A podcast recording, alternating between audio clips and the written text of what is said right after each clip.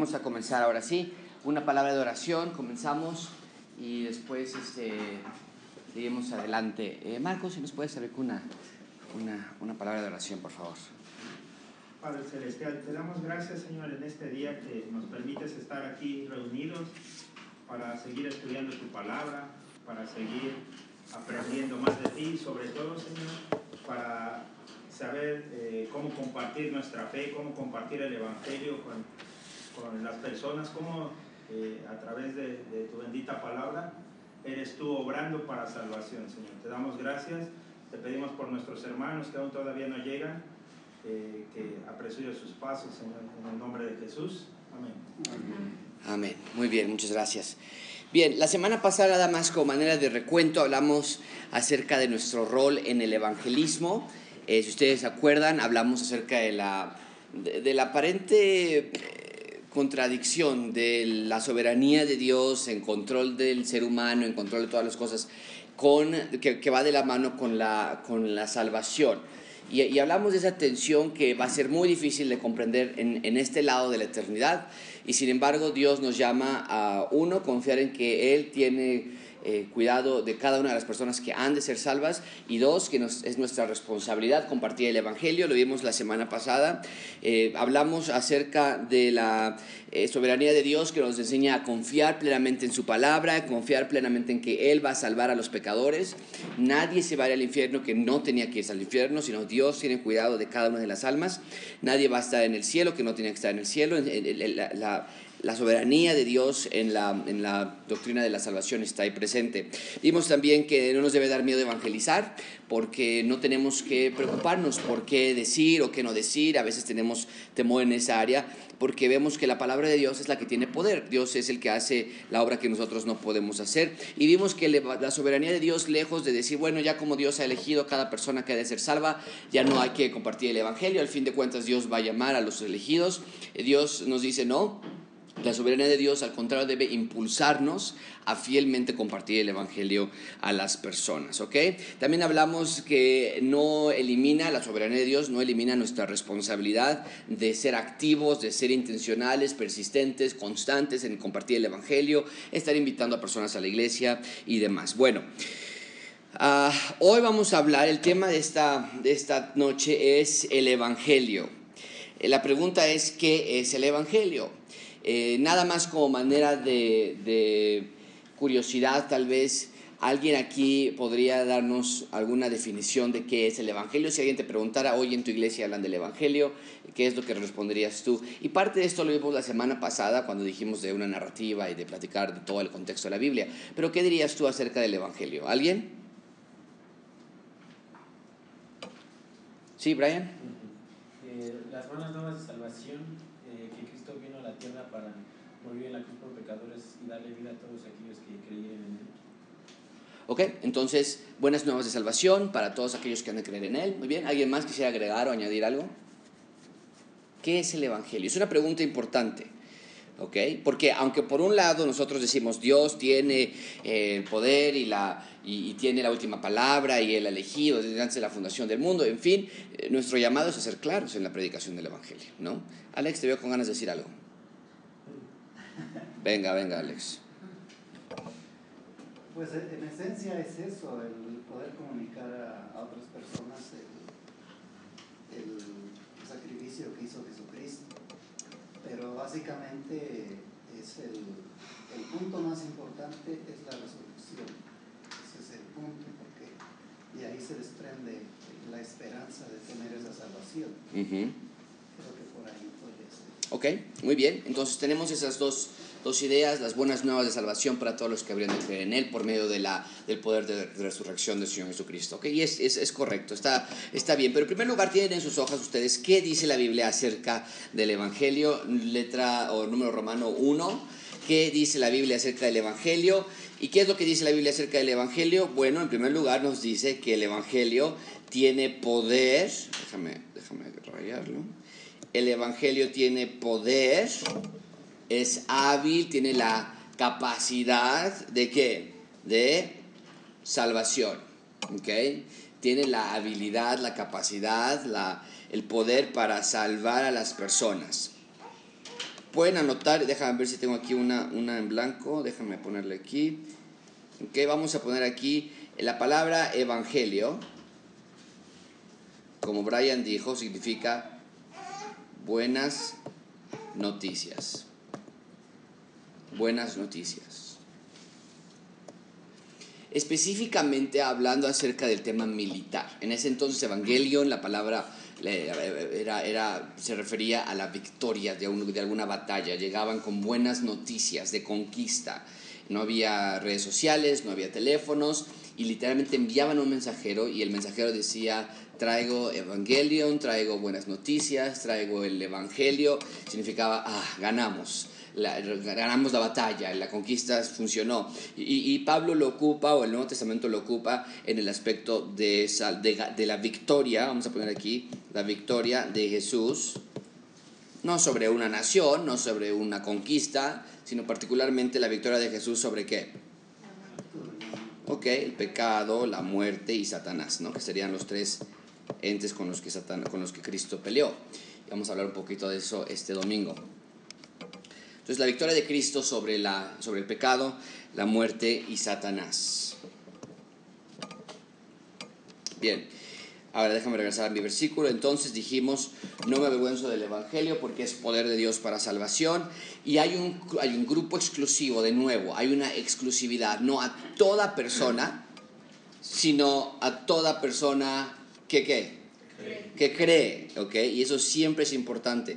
Hay muchas iglesias que se quedan a, toda a todo aquel. La salvación es para todas las personas. Bueno, el hecho de que se ofrezca a todas las personas es verdad, pero hay una, hay una exclusividad, hay una puerta por la que podemos entrar. Y alguien se comparó con una puerta, alguien dijo, yo soy la puerta, el que por mí entra tendrá vida, alguien se, se declaró así, ¿quién fue?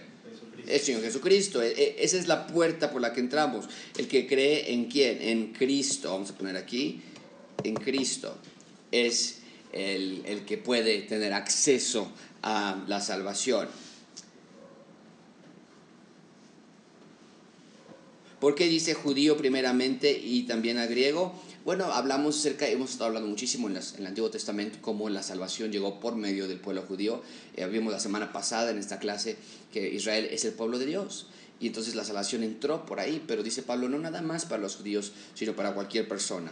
¿Okay? Y después dice versículo 17, estamos en Romanos 1.17, porque el Evangelio, las buenas noticias de que Cristo es ganador, porque en el Evangelio la justicia de Dios se revela por fe no por obras, y para fe, como está escrito, el justo, vean la palabra justicia, se vuelve a repetir aquí, que la justicia de Dios viene por medio del Evangelio, entonces el justo es justo, tiene la justicia de Dios, no por sí mismo, sino por fe, fe, fe. Entonces tenemos varias, varias cosas aquí que tenemos en la fórmula. Déjame mostrar un poquito para que vean la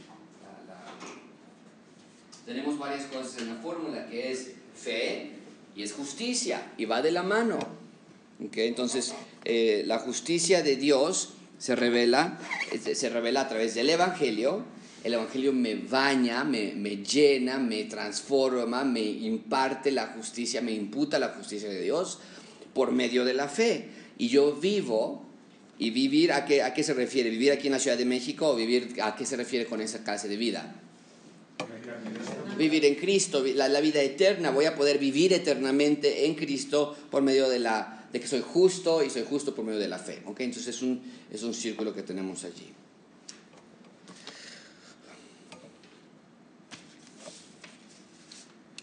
déjame ver.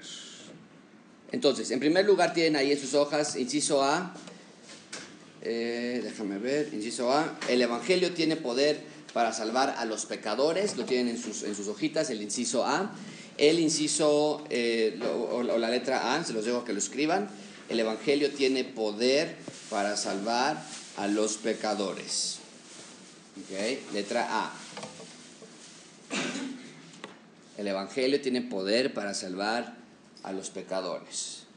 El Evangelio es poderoso, lo que leímos ahorita en Romanos porque no me avergüenzo del Evangelio porque es poder de Dios, directamente de Dios. Déjame aquí escribir, el Evangelio es poder de Dios.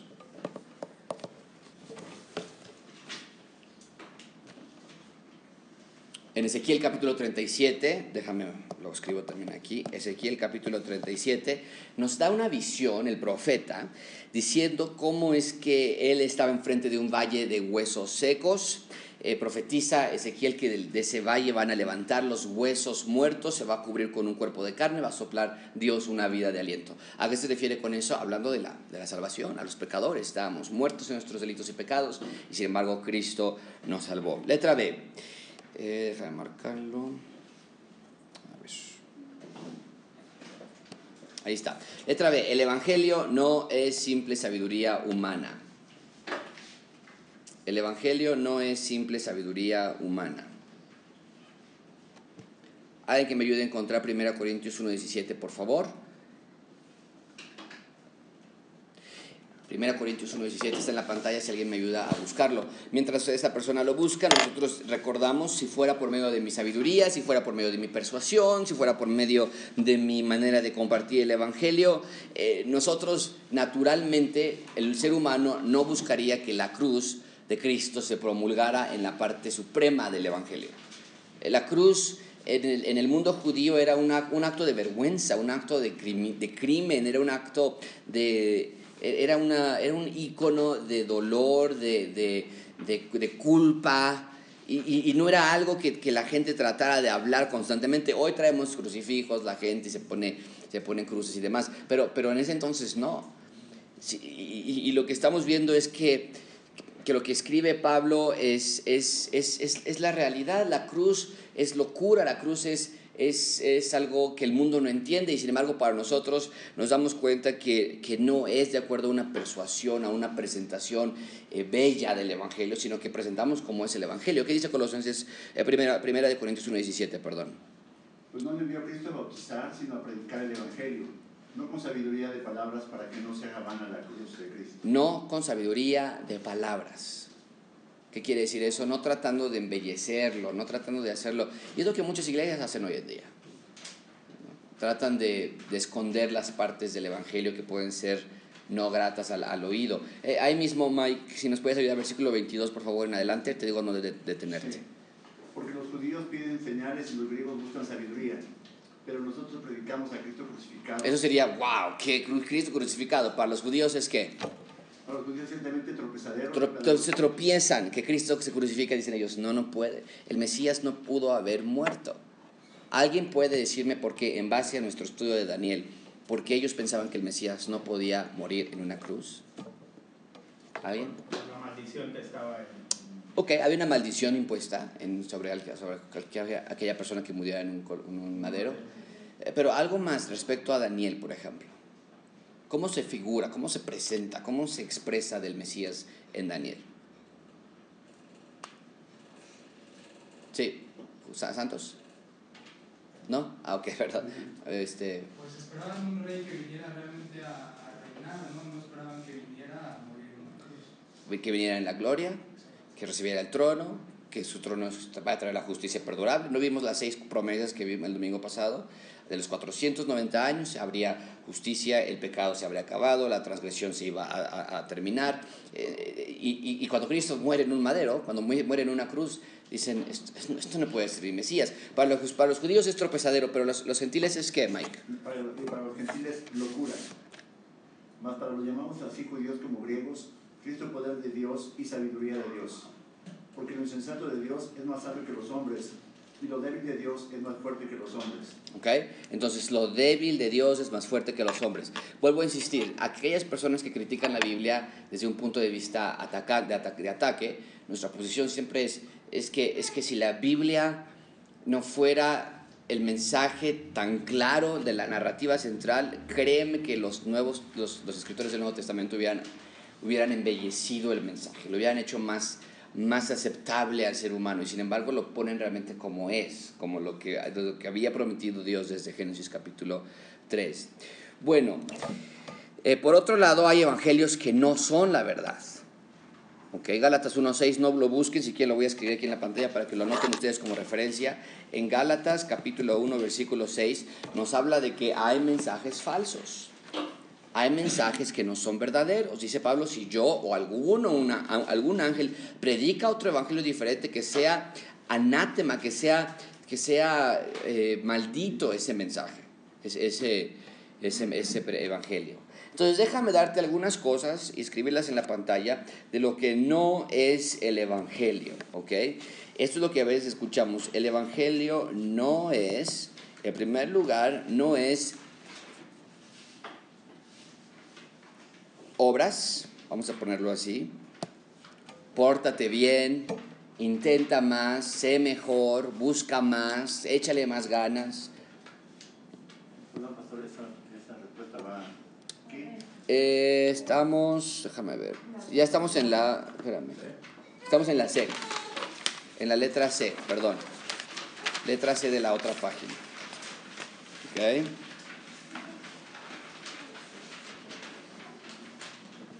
Pues letra C, y creo que lo tengo por aquí, de hecho. Ahí está, perdón, perdón hermanos. Hay evangelios falsos en el mundo que terminan en muerte. Está ahí en la pantalla ya, se me fue. Letra C. Ok, algunos de esos evangelios falsos, vamos a enlistarlos. Número uno es el evangelio que habla, que habla de las obras.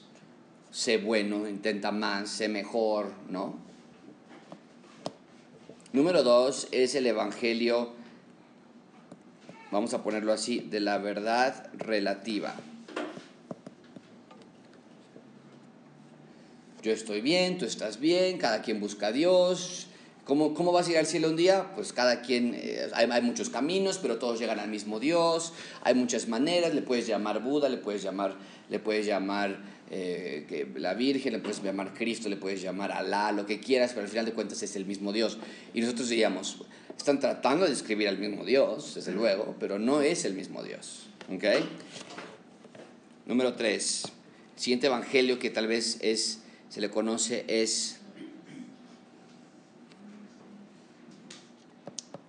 el evangelio de la prosperidad.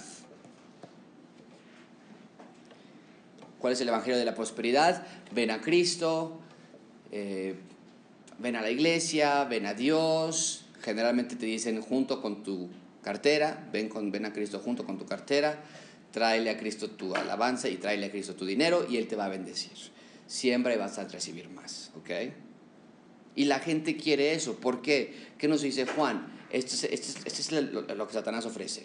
La vanagloria de la vida eh, perdón, la, los, los, la, vanagloria de los ojos, la vanagloria de la vida y los deseos de, la, de los ojos no provienen del Padre sino de del mundo, ¿ok?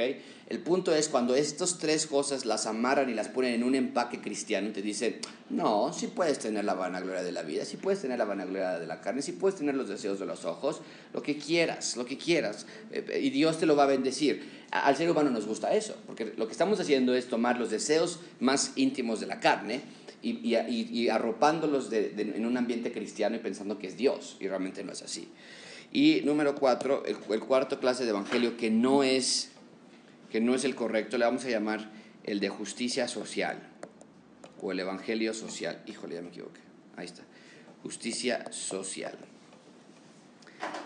¿Cuál es este? Bueno, esta clase de iglesias o esta clase de evangelio se enfoca mucho en alimentar a los pobres, en ir a construir escuelas, en ir a darles agua a los que en África, en ir a hacer eventos de alimentación y de reciclaje, eh, cosas por el estilo.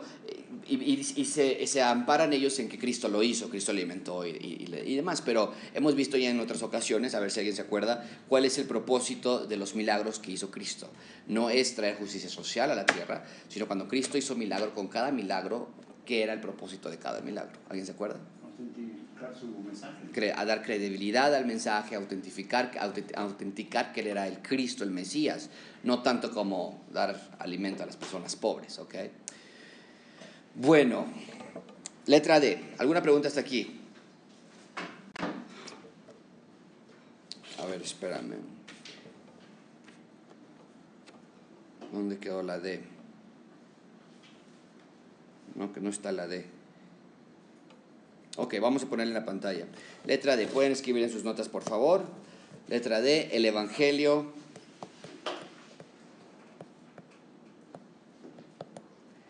exige una respuesta correcta.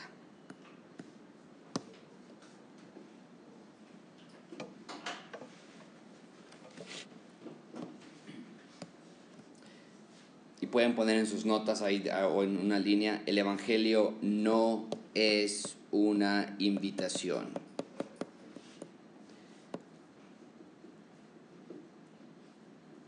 No es una invitación.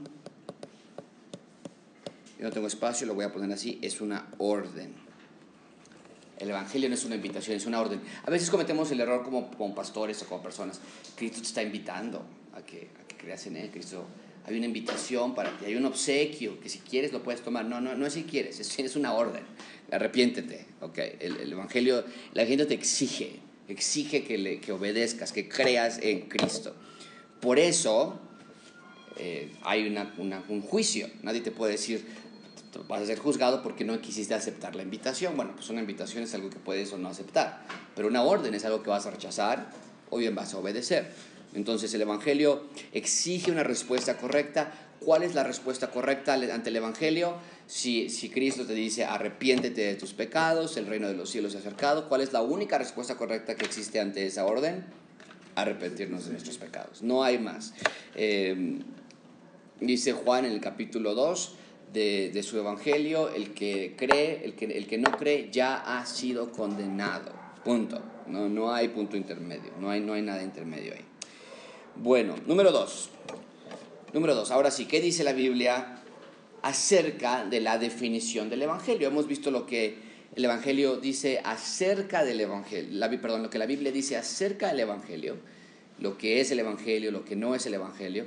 Ahora vamos a dar unos, unos puntos acerca de qué, qué es lo que dice la Biblia, la definición de las buenas nuevas de salvación.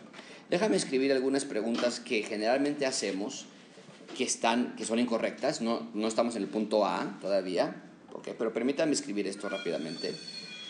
La, algunas personas pensamos el Evangelio es Dios tiene un plan para ti. ¿Ok? Dios quiere que seas feliz. A veces pensamos que esto es el Evangelio, ¿verdad? Y, y déjame poner aquí una, un tache rojo en cada una. No es el Evangelio eso, pero a veces lo presentamos así. ¿Y por qué lo presentamos así? Porque suena mucho más amigable decirle, oye amigo, oye amiga, ¿estás, estás triste? Ven, ven a la iglesia va, en la iglesia vas a encontrar felicidad. Ahora, ¿es, ¿es verdad que vas a encontrar felicidad en Cristo? Desde luego que sí, hay gozo, me gozo, en, el fruto del Espíritu es gozo, empieza con ese. Pero a veces lo, lo enmascaramos de lo que es la, realmente la realidad. Tratamos de traer a la persona cuando, cuando ahorita vamos a ver qué es el Evangelio. ¿okay? Y como estas ideas, algunas otras que tal vez ustedes, ustedes mismos hayan escuchado, que podamos escribir acerca de lo que la gente ofrece como el Evangelio, que tal vez no lo es. ¿Alguien de ustedes tiene alguna sugerencia, algún comentario con respecto a historias o cosas que tal vez hemos dicho nosotros que el Evangelio no es realmente y que lo, que lo hemos escuchado así que se ofrezca? Marco, ¿tienes alguna? Pues la de Dios te va a bendecir. Ok, Dios te va a bendecir. Y que normalmente se ofrecen los frutos como anzuelo para atraer al, al, a los cristianos. Exacto. No, es un, un evangelio pragmático. Eh, cuando, cuando yo empecé a escuchar de Cristo, generalmente decía, ¿te quieres ir al infierno? ¿Te quieres ir al cielo? ¿No? Y la gente respondía generalmente, me quiero ir al cielo. Eh, Eso no es el evangelio, ¿ok? Eso no, eso no es... Nadie o, o pocas personas seriamente van a decir, yo me quiero ir al infierno, ¿no? A veces este, decirle a la gente, haz esta oración conmigo, repite lo que yo digo. Exacto. con eso ya estás. eh, vamos- Eres parte del cuerpo de Cristo. Exacto, vamos a ponerle aquí que es la oración del pecador. Y, y quiero tener cuidado con esto porque eh, está bien decirle a una persona, pues tienes que orar y tienes que pedirle a Dios perdón por tus pecados, ¿no? La- la- el problema es cuando los apretamos y los presionamos para decir, mira, vamos a orar ahorita mismo, ¿ok? Tú inclina tu cabeza y repite lo que yo voy a repetir. Bueno, como mexicanos somos muy cordiales y por, por- por nuestra cabeza estábamos pensando, este cuate está loco, pero lo vamos a repetir porque somos cordiales y no queremos ser groseros con esa persona. Eso no es el Evangelio, ¿ok? Bueno, entonces, ¿qué es el Evangelio? Déjame regresar entonces. Ahora sí estamos en el punto A, ¿verdad? Número uno, o más bien, letra A. Letra A. El Evangelio es que Cristo murió y resucitó por nuestros pecados.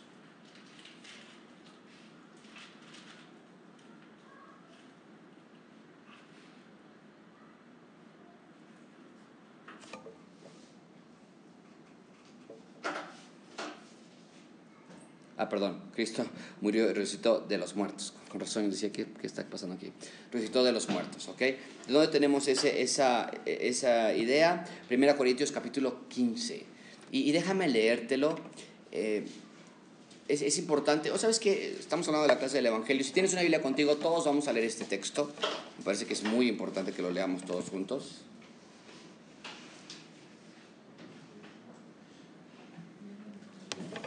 Okay. Primera de Corintios capítulo 15, versículo 3. Vamos a ir leyéndolo por partes. Eh, los que lo tengan listos, voy a ir pidiendo a algunos que vayan leyéndolo. ¿okay? Empezamos, Columbar, veo que lo tienes ya. Versículo 3, ¿qué dice? Eh, perdón, versículo 1. Eh, uno, perdón. Además os declaró, hermanos, el Evangelio que os he predicado, el cual también recibisteis, en el cual también perseveráis. Ok, entonces, el Evangelio que he predicado nos lo va a dar en este momento y nosotros tenemos que poner mucha atención. Esto es lo que nosotros tenemos que decir o algo similar dependiendo de nuestro contexto, ¿ok? Este, Lupita, ¿lo tienes? ¿El dos? Sí. Por el cual asimismo, si retenéis la palabra que os he predicado, sois salvos. Ok, entonces, perdón, pero aquí dice Evangelio te da salvación. Ok, entonces, ajá. Si no. Si no creísteis en vano. Ok, muy bien. Eh, Brian, ¿lo tienes? Sí. Porque primeramente os he enseñado lo que así mismo recibí. Ok, primeramente, en primer lugar, y ya lo escribieron ustedes para, para que no lo tengan que escribir otra vez, pero ¿qué es lo que dice? ¿Cómo lo dice Pablo? Que Cristo murió por nuestros pecados. Cristo murió. Ok, vamos a ponerlo así. Cristo murió. Ahora, eh, lo, lo, lo, lo escribieron ustedes y pusieron Cristo murió y qué? Resucitó, porque en el versículo 4 nos va a decir eso. Pero, eh, pero, pero empieza con la idea de que, murió, Cristo murió. Y, esta parte es importante porque no nada más es que murió. Y Pablo nos está dando una, una, una definición, pero nosotros vemos la escritura que se complementa con la escritura. Murió, y podemos escribir nosotros ahí en sus hojas, murió en sustitución. Y, y lo enseña aquí, Pablo dice, versículo 3, otra vez que dice Pablo, este, Brian. Cristo murió por nuestros pecados. Por nuestros pecados. Esa es la parte de la sustitución, una muerte sustitutoria. Él no tenía que haber muerto por sus propios pecados, porque él era, él era inocente. Tuvo una muerte sustitutoria. Eh, letra B, letra B en sus hojas. Ya escribieron ustedes, en primer lugar, Cristo murió y resucitó de los muertos, ¿verdad? Letra B, escriban que Cristo murió por nuestros pecados, que es lo que acaba de leer Brian en la letra B, debajo del número romano 2. Letra B, pongan, Cristo murió por nuestros pecados.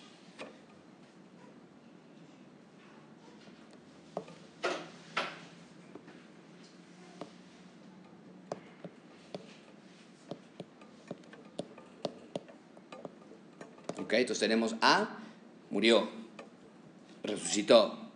B, murió por nuestros pecados. Y en tercer lugar, letra C la tiene en el otro lado de sus hojas, que es lo que dice otra vez versículo, vamos a leer otra vez el versículo 1. ¿Quién tiene Biblia? Eh, Cristi, ¿tienes una Biblia? Sí, venga. Eh, otra vez el versículo 1. Mucha atención con lo que va a leer Cristina, porque esta es la parte importante del Evangelio que nosotros tenemos que entender también. ¿Ok? Venga. Además os declaro, hermanos, el Evangelio Ok, esa, esa, esa frase, déjame buscar otro limpio. Esta frase es muy importante que la tengan ustedes. Es perseveración. Estamos en la letra C, pero, pero todavía no estamos, se me fue, todavía no les estoy dando la letra C. Nada más quiero que escriban esta palabra, perseveración. Y ahorita van a ver por qué. Perseveración. Lo está en, la, está en el versículo 1 de Romanos eh, perdón, de 1 Corintios 15. Ustedes van a ser salvos porque están perseverando en el Evangelio. Ahora, por favor, lee el versículo 2 otra vez, Cristi. Por el cual, asimismo, si retenéis la palabra que os he predicado. Ok, si retenéis. Es la misma idea, pero es un énfasis muy fuerte que Pablo está haciendo. Sí, Cristo resucitó, sí, Cristo murió, sí, Cristo al tercer día, conforme a las Escrituras, pero sí perseveran, sí retienen Ajá, ¿qué más este dice, Cristi? La palabra que os he predicado, sois salvos si no creéis en vano. Si no creísteis en vano. Entonces, noten esas tres implicaciones. Ahora sí, déjame darte la letra C. La letra C dice, somos salvos si recibimos y nos aferramos al Evangelio.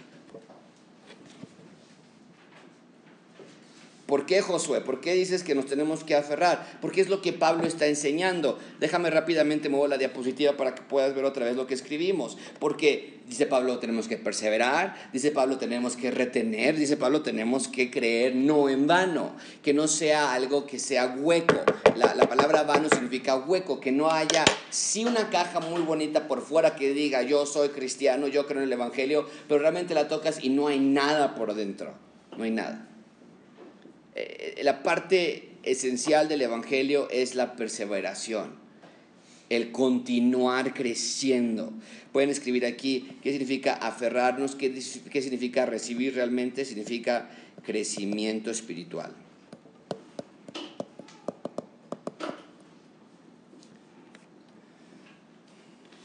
¿Qué significa aferrarnos? ¿Qué significa eh, recibirlo? Crecimiento espiritual. Ahora, lo que está mal para nosotros es decir qué, qué clase de crecimiento. No, bueno, yo creo que Beto ya tenía que haber hecho esto. No, yo creo que Columba ya, tenía, ya no tiene que estar haciendo. Eso, eso no es mi responsabilidad. Yo no tengo una regla que mide o no mide. Ustedes, ustedes sí tienen la palabra de Dios, tienen el Espíritu Santo morando en ustedes.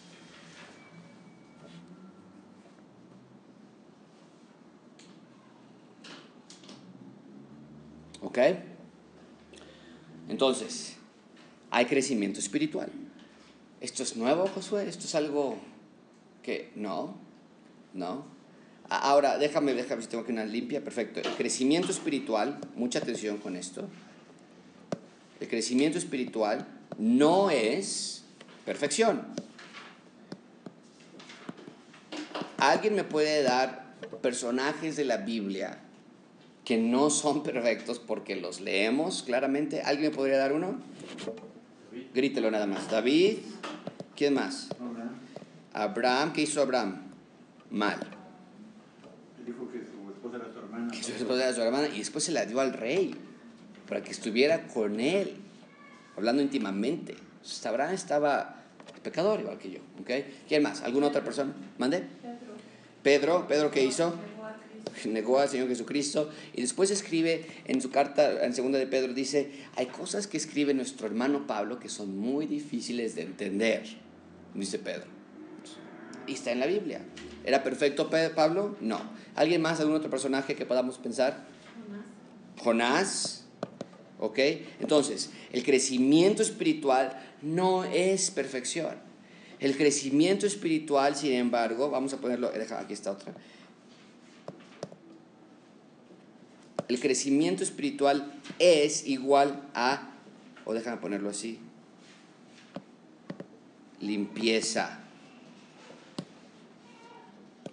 interna. ¿Cómo es la única manera de poder limpiar nuestros corazones? Pidiendo perdón, dice, ¿con qué limpiará el joven su camino? Con guardar tu palabra, pidiendo perdón, Dice, dice primera de Juan, que si confesamos nuestros pecados, Él es fiel y justo para perdonarnos y limpiarnos, ¿ok? De toda maldad. Entonces, pues, se sigue ensuciando.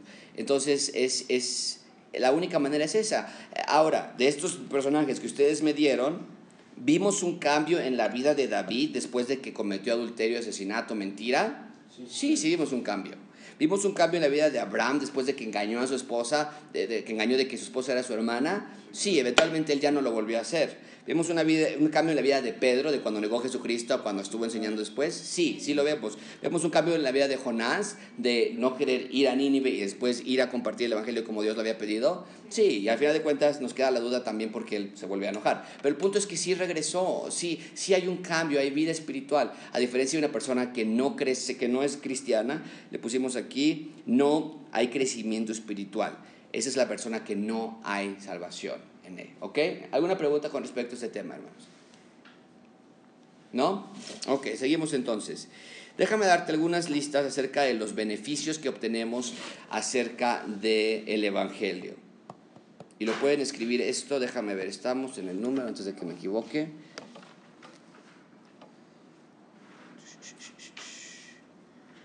que estos vienen bien diferentes.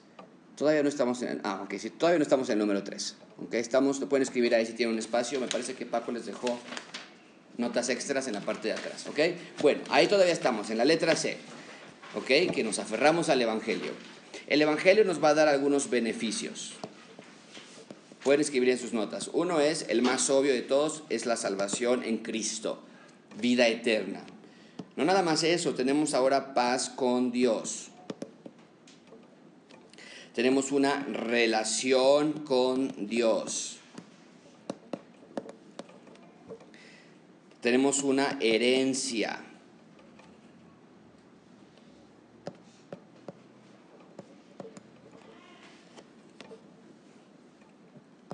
Y tenemos resurrección. Eso es todo lo que el Evangelio provee para la persona. Noten que no escribimos dinero, noten que no escribimos salud, noten que no escribimos una vida sin problemas, noten que no escribimos... No, no. Estamos hablando de los tesoros celestiales en Cristo. Ahora, ¿significa que Dios no nos bendice con cosas materiales y con salud y cuando le pedimos? Por supuesto que sí. Pero no es la promesa del Evangelio. Porque aun cuando Lázaro salió de haber sido resucitado, ¿han visto a Lázaro últimamente que anda por aquí en el Oxxo comprando Coca-Cola? No, yo no he visto a Lázaro. Sí lo resucitó, pero volvió a morir porque el Evangelio no es acerca de algo terrenal, material, físico. Sino el Evangelio es una salvación, paz con Dios, relación con Dios. ¿ok? Ahora, escriban en sus notas algo, que a mí me llamó mucho la atención de, este, de, este, eh, de esta clase es, Dios nos salva, hablando de la salvación de Dios, y déjame ver si tengo otra en limpio por aquí, pero Dios nos salva acerca de dos cosas principales. En primer lugar, Dios nos salva de la ira de Dios. En primer lugar. En segundo lugar, Dios nos salva del juicio de Dios. Mucha atención con esto, amigos. La salvación nos salva de Dios mismo, de Dios.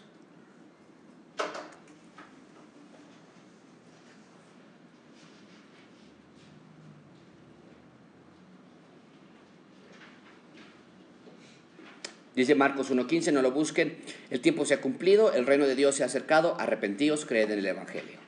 Hechos 2.37 dice, varones hermanos, ¿qué haremos? Arrepentíos, dice Pedro, bautícense cada uno en el nombre del Señor Jesucristo.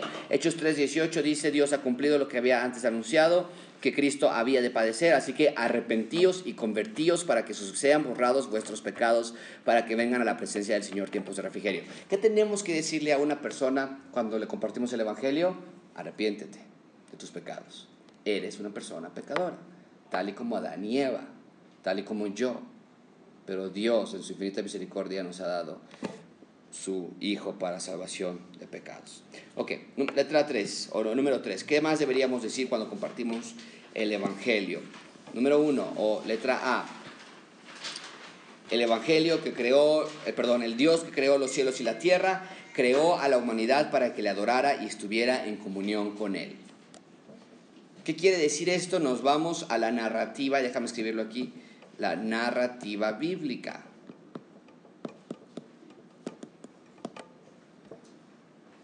La narrativa bíblica. Les contamos la historia de la Biblia. La Biblia es una historia.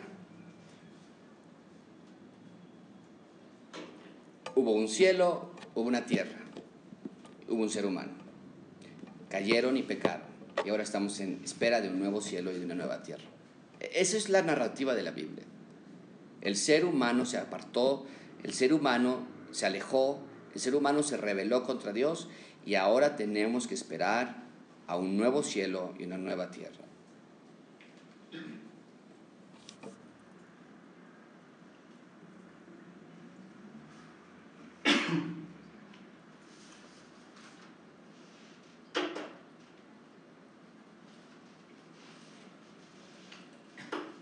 Cuando nosotros vamos con una persona y le decimos, oye, es que Jesús murió por tus pecados y resucitó de la muerte, la mayoría de las personas te van a decir, a ver, espérame, ¿quién es Jesús? ¿Qué es un pecado? ¿Cómo que murió? ¿Cómo que resucitó? E, es como si contáramos una película y no contáramos toda la trama de la película. tenemos que empezar con el inicio. Y, el autor de este estudio nos dice una fórmula sencilla para comenzar a hablar con alguien. Siempre empezamos con Dios, después nos vamos con el hombre, la falla del hombre para lo que Dios hizo, lo que Dios creó, lo que el hombre falló. Después, y lo escribiría todo en una línea, pero usted lo puede escribir en una línea, después hablamos de Jesús y de lo que Él hizo, y después hablamos de una respuesta. Es- es- Así presentamos el Evangelio. Dios creó los cielos, Dios creó la tierra, Él espera que todos le adoren, Él espera que todos, que haya una comunión con Él, pero el hombre, el hombre se rebeló contra Dios, el hombre se hizo esclavo del pecado, tú no puedes dejar de pecar, eh, tú no puedes dejar de, de, de, de- o no puedes comenzar a hacer obras suficientemente buenas para ir al, al cielo.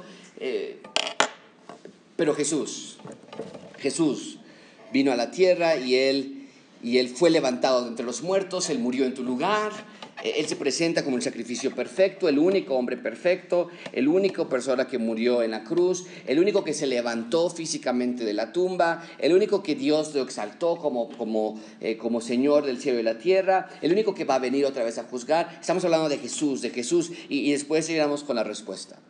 ¿Qué vas a decidir tú? ¿Arrepentirte de tus pecados o no? ¿O continuar con una rebeldía abierta a Dios?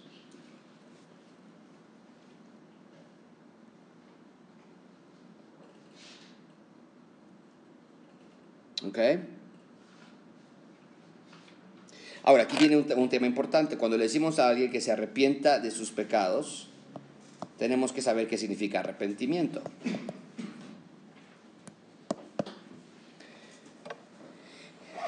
Y el arrepentimiento significa, lo voy a escribir brevemente aquí en la pantalla, ustedes pueden escribirlo completamente, significa apartarse del pecado,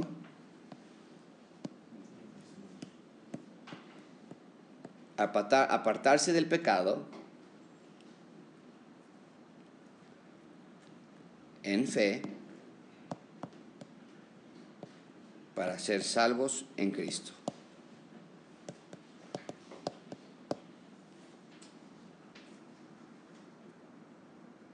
Y Dios no quiere algo exterior, Dios no quiere tus obras, Dios no quiere tus buenas intenciones. Eh, la devoción de una persona verdadera es de todo corazón, una vida que se entrega a Cristo, que se niega a sí mismo y que toma su cruz y que le sigue. Con nuestras imperfecciones, con nuestras faltas, con nuestra humanidad, con nuestra carne. Pero es una devoción que está impulsada por algo más que una, una disciplina propia, está impulsada por la fe, por la fe en Cristo. Entonces, cuando nos arrepentimos de nuestros pecados y creemos en Dios, Dios promete que nos perdona por nuestros pecados. Es- Eso es algo que tenemos que, tenemos que impulsar a las personas a que entiendan. Es un regalo de gracia, sí, pero es una orden que, de, de- de entender que estás en rebeldía contra Dios. ¿ok? Ahora, algo muy importante que ustedes pueden, ah, letra B, lo- lo- se me olvidó ponerlo ahí, lo tienen ahí, el hombre se ha rebelado contra Dios y se ha convertido en esclavo de pecado como resultado permanece bajo la santa ira y el juicio de Dios. Que hablábamos acerca hace ratito de la ira y del juicio de Dios. ¿ok?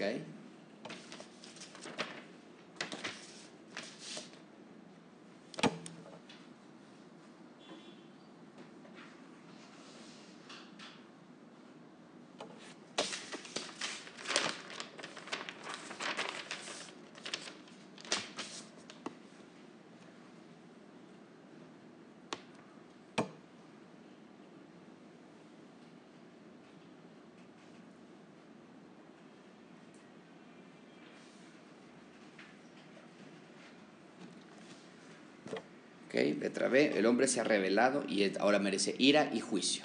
¿no?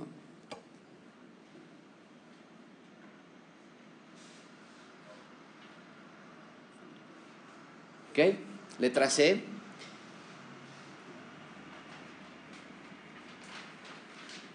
Al, al otro lado de sus hojas. Jesucristo, y pueden, pueden ustedes abreviar esto, esto es mucho en la pantalla, pero Jesucristo murió en la cruz, fue levantado y ahora es el Señor que salva. ¿Ok? A los que se arrepienten. Pueden escribir algo así, no tienen que escribir todo letra por letra, ¿no? Pero Jesús murió en la cruz, fue levantado, resucitó pues, y ahora es el Señor que salva a los que se arrepienten.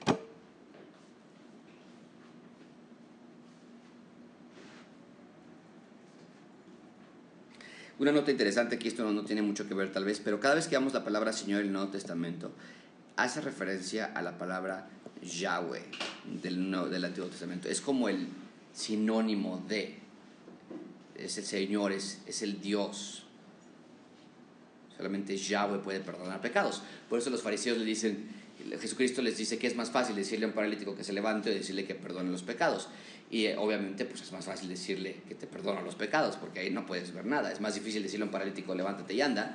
Pero Jesucristo dice, para que entiendan que yo tengo autoridad de perdonar pecados, les digo a este paralítico, levántate y anda. Y anda. Y él puede mostrar que él es el único que puede perdonar pecados. Ok, y finalmente letra D. Debemos responder al Evangelio apartándonos de nuestro pecado.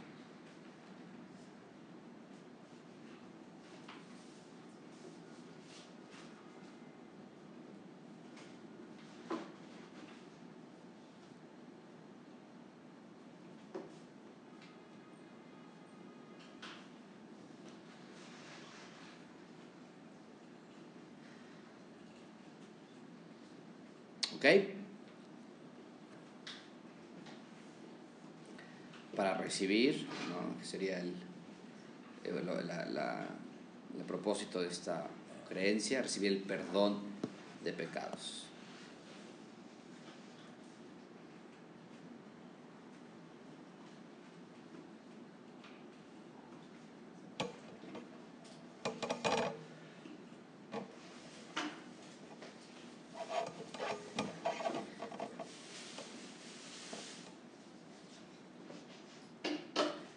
Ahora, ¿qué quiere decir esto? Ya, eso es, esto es la parte teórica tal vez de la clase, pero ¿cómo podemos compartir el Evangelio nosotros con nuestros amigos? Deja ver si esto tiene sentido para ti. La, el, el autor nos dio una fórmula y dijo que siempre que empezáramos a hablar del Evangelio, empezáramos con qué? Después continuáramos con qué? Después seguir con qué? Y después terminar con qué? Una respuesta. ¿no? Con una decisión o respuesta. ¿Cómo se traduce esto? Cuando hablamos de Dios, hablen de la creación, el origen. Dios creó, Dios hizo todo perfecto. Hablen de Adán y Eva, háblenles acerca de la, de la perfección de la creación, que no había muerte, no había una relación íntima con Dios, el hombre caminaba con Dios, el hombre hablaba con Dios, la presencia de Dios y el hombre estaban juntos. Hablen acerca de eso. Cuando hablamos acerca del hombre, hablen acerca de la ley de Dios. Híjole, está feo.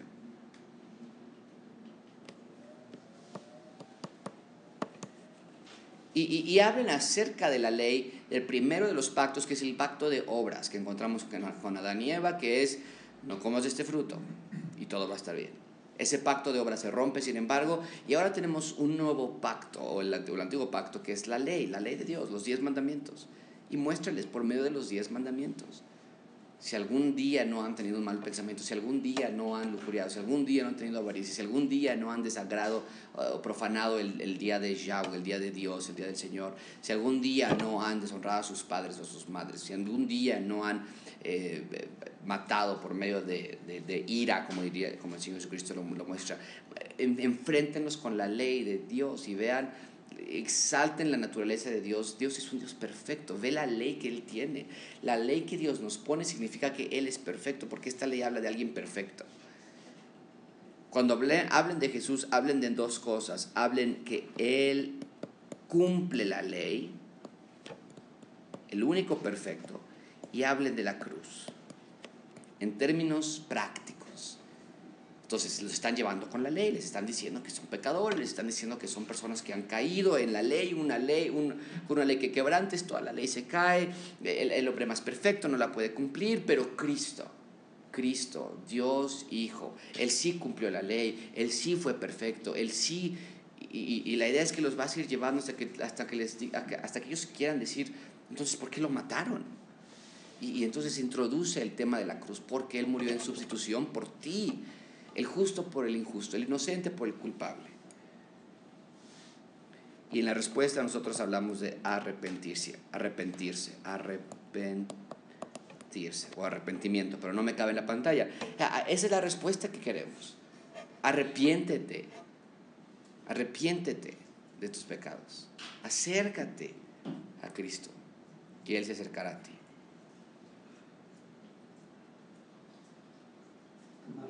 Decisión. Toma una decisión, ¿no? Acepta el llamado. A mí me ha pasado que cuando les digo eso de que se arrepientan, lo sienten como ofensa. Sí. Sí, y por eso es importante llevarlos por esta narrativa. Ya rechazan todo lo demás, ya aunque luego les digo de la creación y tal vez valga la pena empezar por la creación. ¿no? Todo estaba bien. Hoy no las cosas están bien.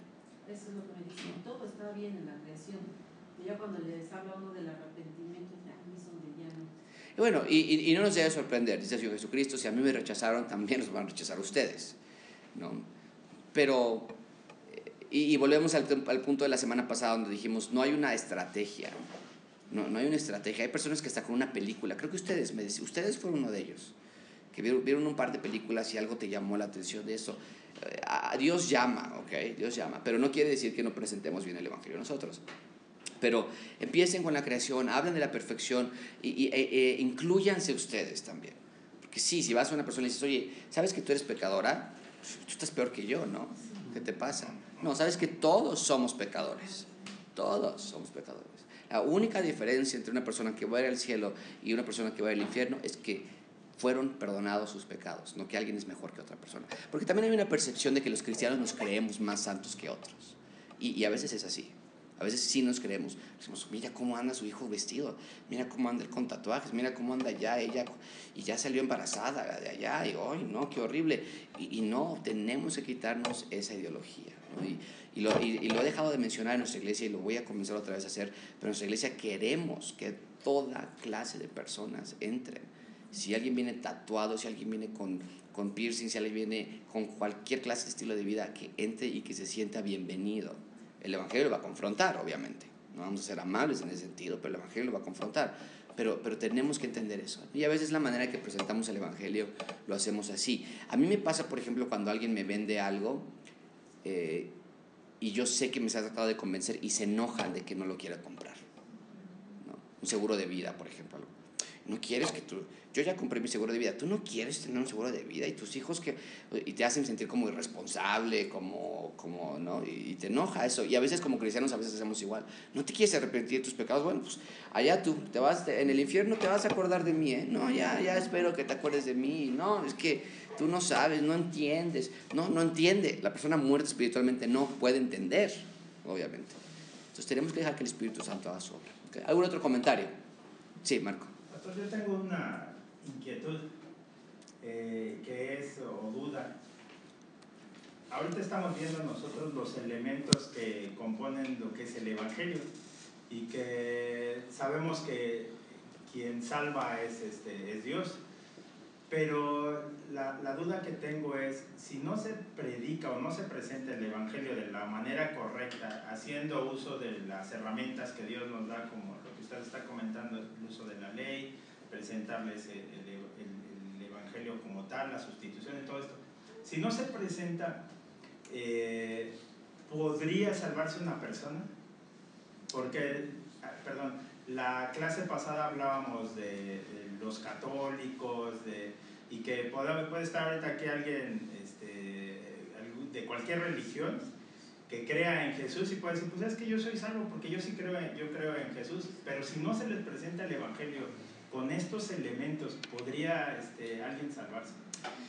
Y la respuesta es difícil. La respuesta es no. En teoría, no. El Evangelio es salvación. Dice, dice le dijo a Pablo a, Timo- a- a Timoteo que, que desde la niñez las sagradas escrituras te hicieron sabio para salvación. Nadie puede entrar al cielo si no es por medio del Señor Jesucristo. Sin embargo, yo no dudo, y ha pasado, hemos visto lugares donde nos vienen de los peores lugares, de enseñanza, de herejía, de, de, de, de, cosas terribles, y ahí son salvos. Dios los llama, del medio de ahí. Y me recuerda, por ejemplo, a Filipenses cuando Pablo dice, hey, si están predicando el Evangelio por contienda, adelante, que el nombre de Cristo sea, que sea predicado. A mí no me importa que estén predicándolo mal, con que el nombre de Jesús sea predicado. ¿no? Y hay cosas a veces en donde yo veo eh, eh, eh, predicaciones que están mal teológicamente, toda su teología está mal. Pero no dudo que, que Dios ocupe incluso esa, esa mala enseñanza para abrirle los ojos a las personas y ver que ellos están en necesidad de, de, Cristo. Pero, pero volvemos a lo mismo. Tanto no tiene participación ese pastor malo como yo, que tal vez estoy predicando una buena doctrina. No tenemos participación en la salvación, es, el, es, es Dios obrando en, en, en ese sentido. Y, vuelvo, vuelvo, por ejemplo, esa pregunta se presenta mucho con los mayas, los aztecas, esa, clase, ellos no sabían de la cruz, ellos no sabían absolutamente nada de, del Mesías, pudieron haber sido salvos. Y hay, y hay campos teológicos que dicen, no, no, si no se presentan todos los componentes ¿Cómo una persona puede ser salva entonces? Y nuestra posición sería, yo sería un poco más flexible en esa área, yo diría, no, Dios juzga de acuerdo a tu conocimiento y juzga de acuerdo a lo que tú sabías. De la misma manera que un niño muere en el vientre de su madre, no se le presentó la ley, no, él no creyó, él no pudo, y él está en el cielo también. Entonces, pero, pero hay una gran, hay una gran este, debate en ese sentido, ¿no? qué tan bien debe estar presentado el Evangelio para salvarlo. Y mi punto de vista es, Dios va a juzgar conforme a lo que sabías. Ahora, el problema que tú presentas, Marco, es una persona que está constantemente debajo de una mala enseñanza. Y cuando algo así sucede, el Evangelio y el corazón de esa persona se endurece más. Se endurece más y más y más. Por eso el Señor Jesucristo eventualmente dijo, no le echen las perlas a los cerdos ya. No, no vamos a hablar más de Cristo con personas que no quieren ya no más, se acabó. Está, no están entendiendo y no quieren aprender, se acabó, ya, no hay más para ustedes, más condenación. Entonces, hay un balance ahí, hay un balance. Bueno, a las preguntas, pero tengo otro comentario. Eh, cuando le predicas, digamos, como en el ejemplo de Marco, mal a una persona, y esta persona, bueno, mal no que no sea como un evangelio, así como, como se debe presentar, sino como al principio que dijiste, que a veces es un evangelio disfrazado, como de ven a Cristo porque te va a sanar tus heridas, va a sanar tu familia. Y la persona cree, sabemos que no es salva porque no está como ante un evangelio bien sustentado. Eh, ¿Es posible que esa persona llegue a apostatar en el futuro? Y ¿Llegue a qué? Esa. Sí, sí, y, y mucha atención con esto. La salvación no se basa en la sinceridad del individuo, porque puede ser una sinceridad absoluta, pero una sinceridad mala.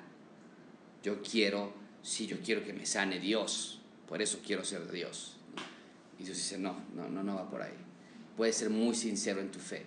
Yo no dudo que la mayoría de los musulmanes sean sinceros en su fe y que realmente quieran creer en Dios. Y Dios no va a decir, bueno, como, como si querían más que les enseñaron mal. No, no, no, no, porque no hay excusa, dice Romanos. No hay excusa absoluta. Entonces, cuando una persona pone su fe en lo incorrecto, ahí sí no hay excusa. Claro que va a apostatar. Y Dios va a decir, y el, el, ejemplo más claro es cuando Cristo dice, van a decir, Señor, Señor, yo te conocí, yo enseñé, yo hice. Y él va a decir, yo no los conocí a ustedes, aléjense de mí. Entonces, cuando una persona pone su fe en el lugar incorrecto, en el objeto incorrecto, no hay salvación, punto, por más que haya sido sincero y buenas intenciones. El, el, había un pastor que decía, el infierno está lleno de personas que tenían buenas intenciones. ¿okay? Eh, lo que estamos hablando es si una persona puede llegar a comprender acerca de Cristo aún estando debajo de una mala enseñanza.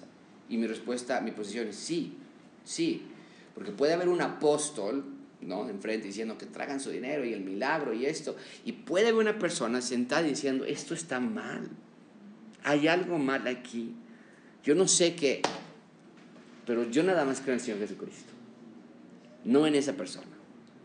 Señor, perdóname, ¿no? Y yo creo que sí puede haber esto, pero es complicado, se complica más. Por eso dice Pablo, dice el Dios a los, a los, en Jeremías, que cuidado de los pastores que hayan pastoreado mal a sus ovejas.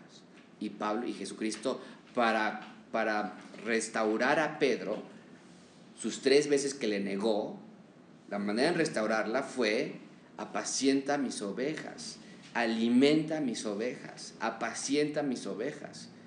Y Pedro dedicó el resto de sus vidas en dar una buen, buena predicación de la palabra de Dios.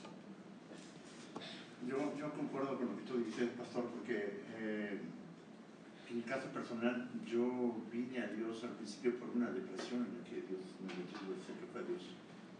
y que la que yo no, podía, no pude salir eh, hasta, que, hasta que me rendí a Dios y me compartieron el Evangelio quizás de una manera no tan correcta, pero que finalmente fue lo que me hizo ir a la, a la iglesia, escuchar y, y, empezar a conocer y fue la razón como Dios me, fue, me empezó a, a llevar hacia, hacia una sana doctrina, porque al principio había una mala enseñanza, pero que incluso hizo que yo no quisiera nada con el cristianismo.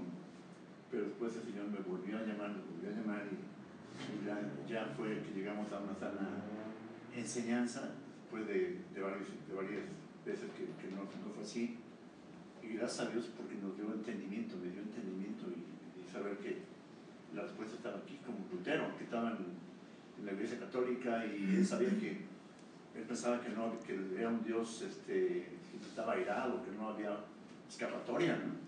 Pero cuando Dios abre los ojos se da cuenta de, de la verdad y uh -huh. viene aún estando en el lugar incorrecto. Uh -huh. Sí, y, y, otra cosa, otro factor importante es cuando hay personas que están debajo de una doctrina sana, tampoco es garantía que van a ser salvos. Y hay personas que están bajo doctrina sana que piensan que son salvos y no lo son. Es el otro lado de la moneda también, donde hay doctrinas malas, que hay personas salvas ahí, pero hay, hay iglesias con doctrina buena y que no hay, hay, personas que piensan que son salvas y no lo son. Eh, no es lo que dice Juan en primera de Juan, eran de nosotros, salieron de nosotros, pero ahora tiene el espíritu del anticristo. Estaban con nosotros, pero salieron para que pudiéramos ver que no son de nosotros. Está hablando de personas de la iglesia. Y Pablo constantemente tenía que decir, eh, estos dos individuos los he entregado a Satanás, porque, porque quieren lo suyo propio. Entonces, hay, dentro de las iglesias no es garantía. ¿Por qué? Porque, porque el, el, que da crecimiento no es el que planta ni el que riega, sino es Dios, es el Espíritu Santo. Eh, pienso, por ejemplo, en el eunuco, que cuando Felipe, Felipe lo encuentra en Hechos, y él iba leyendo la ley, y, y, y, él iba y decía, es que no entiendo. Entonces, no estaba ni en una iglesia, no estaba, ni siquiera era judío, pero Dios le abre los ojos a través de, de, la, de, de Isaías. ¿Algún otro, ¿Algún otro comentario, pregunta? Sí, Yasmin. Ya hace una pregunta, por ejemplo, con las personas que están a punto de morir, que están en coma. Bueno, yo sé, incluso creo ¿no? que, no sé si, si tengan bien este dato, de que ellos pues escuchan, ¿no? Este, al momento de hablarles, eh, eh, en ese momento hablarles directamente sí del arrepentimiento y si ellos, eh, no sé, ellos solamente van a saber realmente si se arrepienten o no y si es genuino ese arrepentimiento realmente, aunque a lo mejor en su vida hayan escuchado y rechazado, pero si en ese momento ellos, dentro a lo mejor del coma que se encuentran a punto de morir, no si en un accidente y que están agonizando ahí, no sé, la calle, ¿no? Que pudiera ser que este, sean salvos. Sí, totalmente. Y me recuerda la parábola del Señor Jesucristo que contó, acerca de la persona que contrataba a sus, a sus siervos y los contrata unos en la mañana y otros los contrata en la tarde y otros los contrata al final del día y les pagan lo mismo a todos. Y los de la mañana y los de la tarde se enojan porque ¿por qué le vas a pagar lo mismo al último? Y la parábola era, es eso, hay personas que van a llegar de Cristo desde muy jóvenes, hay personas que van a llegar a Cristo a punto de morir y ambos van a recibir la misma recompensa. Sin embargo, yo me temo que muchas veces es parte de la esperanza familiar, que nosotros decimos, parte tal vez de la cultura católica, ¿no? Llévale al Padre y que lo bendiga antes de morir. Entonces llega un pastor y, claro, le compartimos el Evangelio. Y parte de nosotros quiere decir, ojalá, ojalá. Y, y, parte de nosotros nada más decimos ojalá, sino nos inclinamos a decir, yo creo que sí. Y, tenemos que tener cuidado en eso, porque, porque el Evangelio no es algo que se avienta nada más eh, y, y, como un, un, polvo mágico que va a convertir a la persona. Pero se le presentaría de la misma manera. Y si la persona se arrepiente de sus pecados, esa persona va a ser salva. No, eh, no importa en sus últimos minutos pero el, el, el, arrepentimiento es el genuino.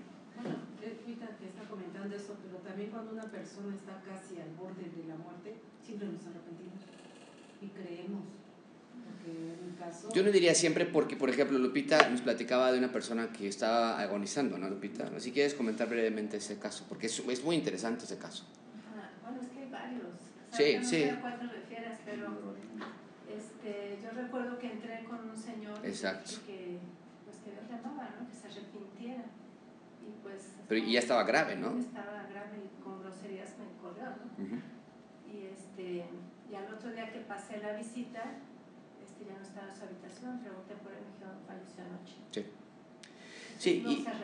Y, y también tenemos que recordar, hay diferentes clases de arrepentimiento. ¿no? Un arrepentimiento sí que tú digas, pero es por miedo.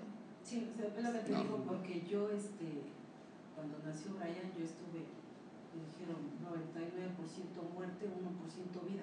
No, yo lloraba. Sí, Y yo me arrepentía de todo y Sí. quería pedirle perdón a todo mundo. sí. Y puede haber sido genuino en ese momento, pero hay otras personas que lo hacemos por un, por un miedo, ¿no? O sea, ya jamás me voy a volver a portar mal. Sí, sí, me sacas de este Sí, problema, sí, ¿no? sí, Esa es la idea.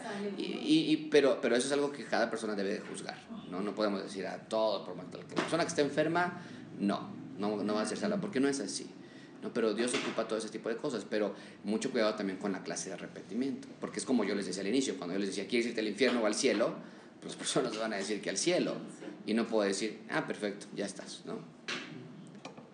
Sí, Eh, yo, yo, bueno, de, de acuerdo a Juan 8:16, yo creo que, que no depende tanto de si la persona está agonizando o está joven, sino es el Espíritu, ¿no? O sea, es el Espíritu Santo el que convence de pecado, de justicia y de juicio. Entonces, no depende de si son sus últimos momentos de vida o es al inicio, ni si quiero, sino, sino del, del Espíritu, ¿no? Nosotros lo que podemos hacer es predicar el Evangelio lo que no podemos saber, y más en ese caso de una persona agonizando, es si realmente el Espíritu produjo arrepentimiento y fe en Cristo o no. Yo creo que eso ya pues, lo vamos a saber en, en el cielo, ¿no? Pero, sí puedes, puedes fabricar cualquier clase de salvación. Como, como- yo podría todas las semanas tener personas salvas y resalvadas otra vez, cada semana. Porque podemos fabricar esa clase de cosas. Sucede mucho con los niños, por ejemplo. ¿no? Y tratamos de ser cuidadosos con eso. Eh, sí, Lupita, ¿o ¿alguien más? Sí. Sí, este, hay también varias personas que piensan que son buenas y que no van a ir al infierno.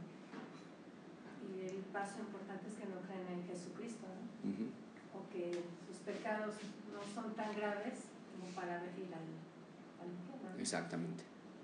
Ahora, mucha atención también, porque hay muchas personas que, que llegan a agonizar a sus, a sus... Porque estamos hablando ahorita de los últimos minutos, pero, pero pensamos en los últimos minutos y, y- e ignoramos todo el resto de su vida. Si toda su vida estuvieron ellos negando, y yo necesito a Dios, y no necesito y no quiero nada, y esto no existe, no es verdad, muy probablemente el corazón de esa persona ha sido endurecido a tal grado por él mismo, por ella misma, que ya no hay salvación. Obviamente en el momento de, de que la muerte llega se espantan las personas, y sí, pero, pero mucho cuidado con el endurecimiento del corazón de esa persona. ¿no?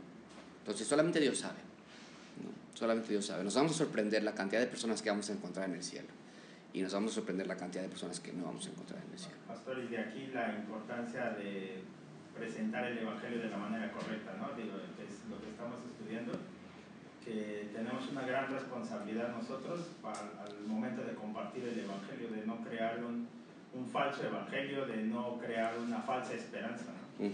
Algo importante y en ese tenor también es nunca decirle a la persona que estás compartiendo el Evangelio, ya te vas a ir al cielo. Ya.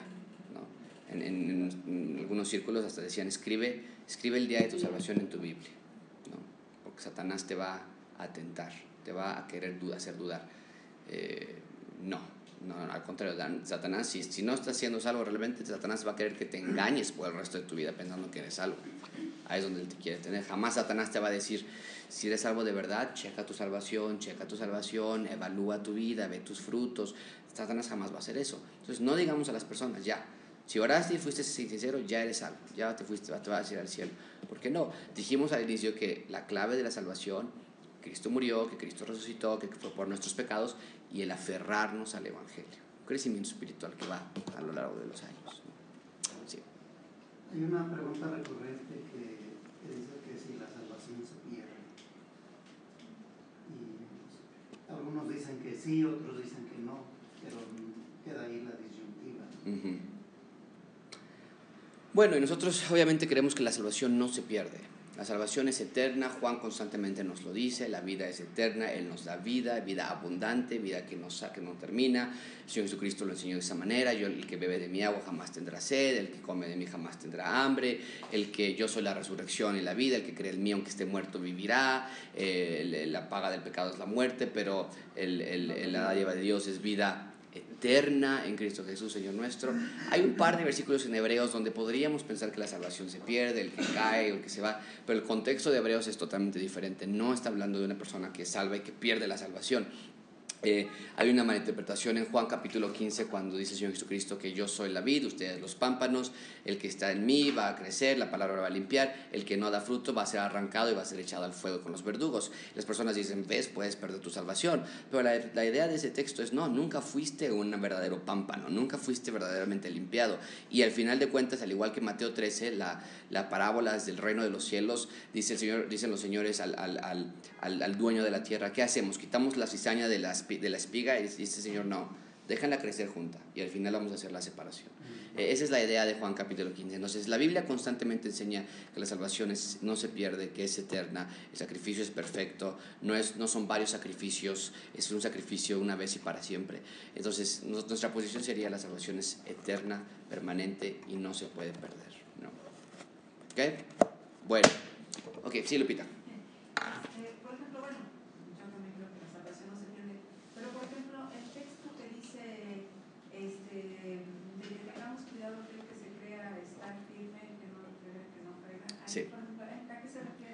A caer en pecado, al caer, eh, al caer en, en, en, al que él piense que es tan santo que no va a caer en adulterio, que no va a caer en mentira, o que no va a caer en... Eh, ¿no? y, por eso porque hablaba de los padres, ¿no? Mira cómo están los hijos de él, están súper mal. Eh, cuidado, cuidado con tus hijos, ¿no? Mira cómo está esa pareja, están peleándose todo el tiempo, no, cuidado con tu, no veas, la, idea es lo que el Señor Jesucristo enseña en Mateo, Mateo 6, no veas la, la, la, la paja que está en el, ojo, en el ojo del otro. Mejor cuídate por tu propia vida, por tu propia vida, porque lo que tú estás viendo al otro, tú te vas a caer peor. Entonces, mantente firme tú, no te preocupes en otras personas. ¿no? Primera Corintios 10, 12. El que piense que está firme, mire que no caiga. Buena pregunta. Ok, vamos a cerrar con una oración. Este,